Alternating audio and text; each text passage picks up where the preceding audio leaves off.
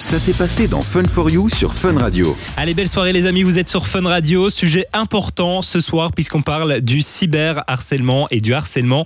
Il y a euh, Catherine Blaya qui est avec nous par téléphone. Bonjour Catherine. Bonjour Catherine. Bonjour. Comment ça va Catherine? Très bien, merci. Et vous? Ben, ça, Ça va va, très ça très va. bien. Euh, Catherine, vous êtes professeure en sciences de l'éducation et sociologue de l'éducation spécialisée du cyberharcèlement et du harcèlement. Vous faites quoi concrètement dans la vie?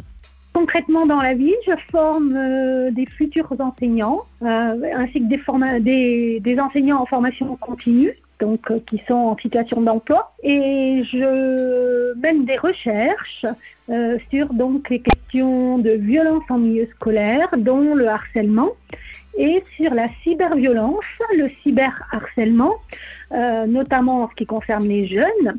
Et puis, euh, j'ai un intérêt aussi assez particulier pour les questions d'incitation à la haine sur Internet à caractère raciste, xénophobe, c'est-à-dire la peur de l'étranger, et euh, donc sur des bases euh, d'origine ethnique ou religieuse. On s'en rend bien compte alors, c'est euh, vous fermez directement les, vous formez directement les professeurs. C'est bien à l'école que principalement le harcèlement et le cyberharcèlement s'installent. hein. C'est principalement le cas. Toutefois, euh, on se rend compte qu'il existe aussi euh, du cyberharcèlement dans les fratries entre frères et sœurs. Ah ouais. Oui, donc euh, des, situations de harcèlement dont on ne se rend pas forcément compte en tant que parent parce que on a le sentiment que cela fait partie des relations, euh, on dira, euh, normales entre frères et sœurs. Or, les conséquences sont aussi extrêmement importantes pour le développement des enfants et aussi leur comportement dans, en société. À partir de quand est-ce qu'on parle vraiment de harcèlement et de cyberharcèlement? Eh bien, on se rend compte que le- le- les comportements de harcèlement peuvent euh, euh, commencer très tôt, hein, dès l'âge de 3-4 ans. D'accord. La difficulté, euh, c'est de- de- d'identifier l'intention de nuire. hein, parce que dans la définition du, du harcèlement, donc, on a ce, ce critère de l'intention de nuire. Donc c'est un sujet euh, très débattu hein, au sein de la communauté scientifique, euh, notamment lorsqu'il s'agit de harcèlement chez, chez les jeunes enfants. Donc c'est difficile euh, d'évaluer cette intention parce que cela demande la capacité de prendre de la distance par rapport à ce que l'on fait. Ouais. Et certains jeunes, et, et parfois certains jeunes donc ne sont pas conscients du mal qu'ils infligent Mhm. et leurs taquineries sont vécues comme une agression par leurs victimes. Après, bien que les jeunes donc euh, puissent avoir des comportements de harcèlement très inconscients, euh, à partir du moment où euh, ils prennent plaisir à la situation et que c'est une situation qui, perdure, euh, on peut considérer qu'il s'agit de harcèlement. Et puis il y a quelque chose qui est assez nouveau, j'ai envie de dire, c'est le cyberharcèlement, puisque avant on le sait, hein, par exemple à l'école, le harcèlement il s'arrêtait au gris de l'école. Maintenant ça continue toute la journée, tout le week-end, même pendant les vacances, sur les réseaux et sur les, les conversations et tout ce qui est avec. Tout à fait. Et, et les deux comportements sont tout à fait en lien. Euh, bien souvent, ce sont les mêmes protagonistes, hein. Euh, ceux qui se connaissent en milieu scolaire et qui se retrouvent ensuite euh, sur les réseaux sociaux. Alors vous avez sorti un livre, Catherine, qui s'appelle Le cyberharcèlement chez les jeunes, guide pratique pour les parents démunis. Il est sorti cet été, il est vachement bien fait ce livre, on retrouve des témoignages à l'intérieur des témoignages de victimes, de parents et aussi des le saviez-vous. hein. Par exemple, on apprend qu'un enfant sur 10 est victime de harcèlement dès la primaire. Il y a euh, bah, euh, des ouvrages utiles aussi, par exemple d'autres livres, des films qui abordent le sujet des jeux et puis euh, des, définitions, des définitions aussi de termes euh, bah, importants. Par exemple, le revenge porn. Il y a beaucoup de gens qui ne savent pas ce que c'est. C'est un terme que vous définissez dans votre livre et franchement, il est super bien fait.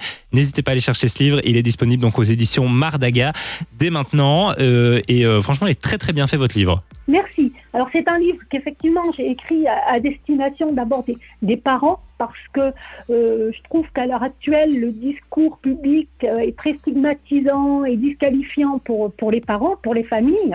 Et puis euh, c'était aussi ma façon de, de ren- renvoyer l'ascenseur, hein, de dire merci aux parents qui ont bien voulu témoigner et participer à mes recherches. Mais je pense que c'est un livre qui peut aussi servir à des éducateurs, formateurs et tout adulte intéressé par la question. Mais franchement, il est très très bien fait, donc n'hésitez pas à aller chercher le livre de Catherine Blaya qui s'appelle Le cyberharcèlement chez les jeunes, guide pratique pour les enfants, euh, pour les parents démunis, pardon. Il est disponible donc depuis cet été. Catherine, restez bien là, on va continuer de parler du cyberharcèlement dans les prochaines minutes sur Fun Radio. On revient juste après ça, touchez à rien. Jusqu'à 20h, c'est l'invité du jeudi dans Fun for You sur Fun Radio. On est toujours ensemble sur Fun Radio jusqu'à 20h avec euh, Catherine Blaya qui est toujours avec nous au téléphone. Catherine, tout va bien? Tout va bien, je vous remercie. Alors Catherine Blaya, vous avez euh, sorti un livre cet été qui s'appelle Le cyberharcèlement chez les jeunes, guide pratique pour les parents démunis un livre ultra important. Il y a des questions assez importantes hein, qui sont, euh, enfin, qui trouvent réponse dans ce livre. Par exemple, comment aider mon enfant harcelé? Comment aborder la thématique du harcèlement avec mon enfant? Mon enfant est harceleur. Comment faire pour euh, bah, changer de comportement chez mon enfant? C'est toutes des questions auxquelles on trouve des réponses dans votre livre.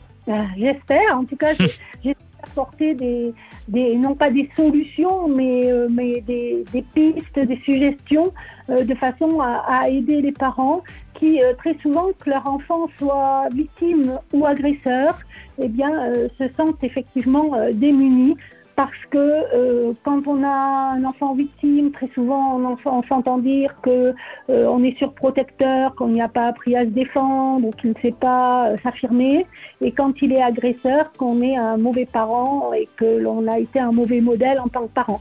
Donc euh, pour moi, il s'agissait de, de, renverser un petit peu la vapeur, de montrer que euh, les parents ne sont pas forcément des ennemis, qu'ils ne sont pas forcément non plus au courant du comportement de leur enfant en milieu scolaire alors qu'à la maison, il se comporte très bien. Ouais. Que ce n'est pas facile d'entendre dire que son enfant a ce type d'attitude et de comportement, mais que c'est en collaborant avec eux, avec ses parents et en les accompagnant que l'on pourra arriver à mieux aider les agresseurs aussi et les victimes. Euh, on le sait, hein, c'était la rentrée scolaire il y, a, il y, a, quelques semaines. Qui dit rentrée scolaire dit aussi retour de tout ce qui est harcèlement scolaire, cyberharcèlement, etc. Est-ce qu'il y a des signes qui pourraient euh, bah, signifier aux parents ou aux proches qu'un enfant est harcelé?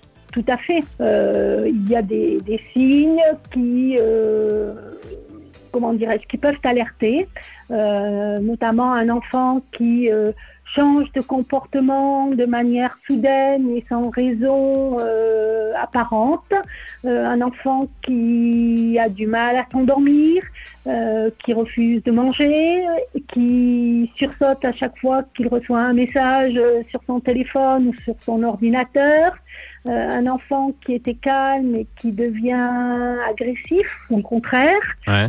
qui en retrait. Donc tous ces changements de comportement euh, sont importants. Alors cela ne veut pas forcément dire que, que l'enfant est harcelé. Hein. Donc, un enfant dont les notes euh, chutent de façon euh, soudaine aussi hein, à l'école, cela okay. ne veut pas dire qu'il est harcelé, mais il est important euh, de chercher à comprendre ce qu'il se passe parce qu'il est possible qu'il le soit et ce sont tout autant de, autant de signes euh, qui doivent alerter tant au niveau familial qu'au niveau de l'école et euh, il est aussi indispensable d'entamer un dialogue Hein, que ce soit l'école avec la famille ou la famille avec l'école, quand on se rend compte qu'il y a quelque chose d'inhabituel chez, chez le jeune ou l'enfant en question. D'accord, donc si c'est soit un professeur ou un éducateur qui se rend compte, ou la famille, l'important c'est vraiment de dialoguer avec l'autre partie, donc les parents ou, ou l'école. Tout à fait. Est-ce qu'il y a des, des, moyens finalement pour sortir du, du harcèlement, du cyberharcèlement? On entend souvent euh, changer d'établissement scolaire, etc. Est-ce que c'est la solution miracle? Ou est-ce qu'il existe aussi d'autres choses, j'ai envie de dire? Surtout que très enfants, euh, très souvent en plus, j'ai l'impression que les enfants qui se font harceler dans un établissement se font souvent harceler dans les autres établissements aussi. C'est possible parce qu'il y a les réseaux aussi qui mmh. jouent. Euh... Tout à fait. Alors le changement d'école n'est pas forcément la, la baguette magique. Hein. Et surtout, c'est un euh... peu une punition pour l'enfant qui lui n'a rien demandé et on le, se retrouve à le changer d'établissement. Tout à fait. On est dans la double peine. Après, euh, changer l'agresseur d'établissement, euh, si on ne fait que cela, ça, ça ne sert pas à grand-chose non plus. Comme vous venez de le dire, il y a aussi les réseaux sociaux et j'ai eu l'exemple de plusieurs cas où euh, la victime avait changé d'établissement mais elle continuait d'être persécutée sur les réseaux sociaux. Euh, et dans l'établissement, euh, le nouvel établissement d'accueil, parce qu'il y avait des relations Hein, entre les élèves de, l'établissement d'origine et le nouvel établissement. Donc la réputation du jeune a été communiquée, transmise. Et au niveau de l'agresseur, le changer d'établissement sans accompagner ce jeune, parce qu'on sait aussi très souvent que le harcèlement peut être un, un, un, un comportement en réaction à une victimation ou à une difficulté dans la vie personnelle du jeune. D'accord. Donc si on ne peut le changer d'établissement, ça ne sert à rien, on, on- on déplace le problème. Ouais, ouais, ouais. Il va libérer certaines de ses victimes et en trouver des nouvelles. Bah, Oui, de toute façon. Donc, il est important euh, de euh, proposer un réel accompagnement euh, aux jeunes qui ont ce type de comportement. Alors, la sanction est indispensable, hein, mais euh, la sanction seule ne suffit pas. Euh, il faut les, leur, leur enseigner, leur apprendre à gérer leurs émotions autrement que par l'agressivité, la colère ou en maltraitant les autres, euh, travailler sur leurs compétences sociales, sur leur confiance en eux aussi, puisqu'on sait très bien que les, harcèle- les harceleurs pardon, euh, ont souvent un manque de confiance en eux et sont en recherche de statut et de popularité au sein du groupe de pairs, au sein du groupe d'amis. Mhm. Qu'il faut absolument travailler sur ces questions-là avec ces jeunes. Et moi, par contre, j'avais quand même une. euh, Enfin, il y a quelque chose qui m'a interpellée, c'est que dans votre livre, euh, du coup, plus vers la fin, je pense, vous parlez beaucoup du, cyber, du cyberharcèlement, mais au niveau du racisme et de l'homophobie. Et euh, Oui. je trouvais que c'était vraiment bien parce que je trouve qu'on parle beaucoup du harcèlement scolaire, du cyberharcèlement chez les jeunes, mais pas forcément à, à caractère raciste ou du coup homophobe. Et euh, du coup, je me demandais qu'est-ce qui vous avait fait mettre le doigt dessus? Est-ce que vous êtes témoin de ça sur les réseaux sociaux ou c'est plutôt des personnes qui viennent vous en parler? Enfin, je sais pas. Alors, ce qui m'a euh, mis le doigt dessus, comme vous dites, c'est la vague de xénophobie et de, euh, de rejet des, des personnes de confession musulmane suite aux attentats terroristes et les amalgames qui, Ouais. qui étaient faits Mhm. Toujours fait hein, entre une personne, un terroriste et puis une personne de confession musulmane, euh, et des témoignages d'élèves euh, lors de mes recherches dans les établissements qui me disaient être victimes euh, de ce type de harcèlement et de cyberharcèlement. Mhm.